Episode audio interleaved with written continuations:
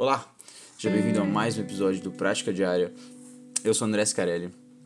Hoje é dia 27 de março e nós vamos começar mais uma leitura do The Daily Stoic, ou Estoicismo Diário do autor Ryan Holiday, neste sábado.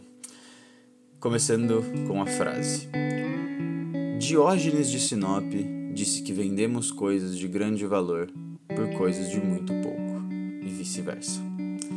Essa frase está num livro que chama As Vidas dos Filósofos Eminentes, é, Proeminentes, Grandes, etc.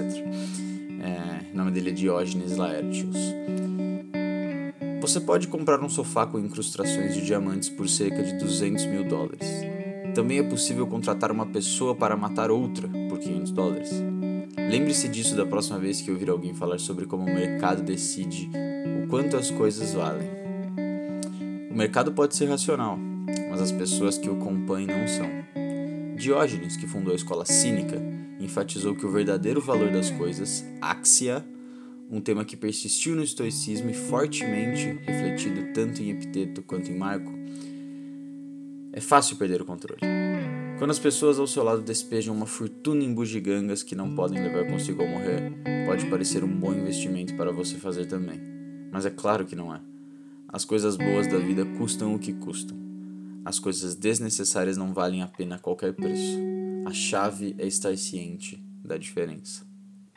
Bom, nessa passagem a gente tem uma reflexão sobre consciência, né? Sobre o que realmente importa sobre quais são as coisas que possuem real valor e quais são as coisas que não possuem, na verdade, nenhum valor, mas que nós ou a sociedade atribuímos muito valor a elas.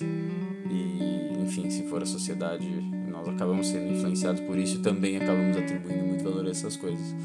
E basicamente o que tanto Ryan quanto Diógenes e também Marco e Epiteto e qualquer outro filósofo estoico e de outras escolas também falariam é que nada que é material possui um real valor assim a não ser que seja algo né, que você tenha despejado um valor emocional seu exemplo alguma coisa que seu filho fez para você artesanalmente esse tipo de coisa é, não entra exatamente aqui seria como preencher a sua felicidade com coisas compráveis né então você acha que vai ser mais feliz quando você tiver um carro melhor. Daí você compra um carro melhor e você quer o carro melhor ainda.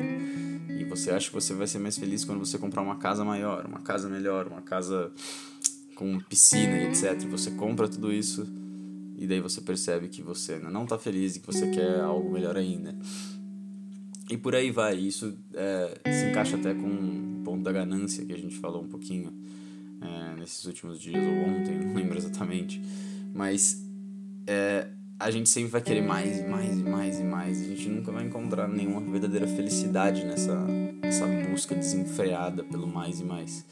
Então, você precisa encontrar, estar ciente da diferença de quais são as coisas que têm real valor e quais são as coisas que não têm valor e que a sociedade coloca valor nelas, né? É, isso é claro, é, vai mudar para cada pessoa, né? Existem coisas que se mantém para todo mundo, mas é, existem coisas que mudam de pessoa para pessoa.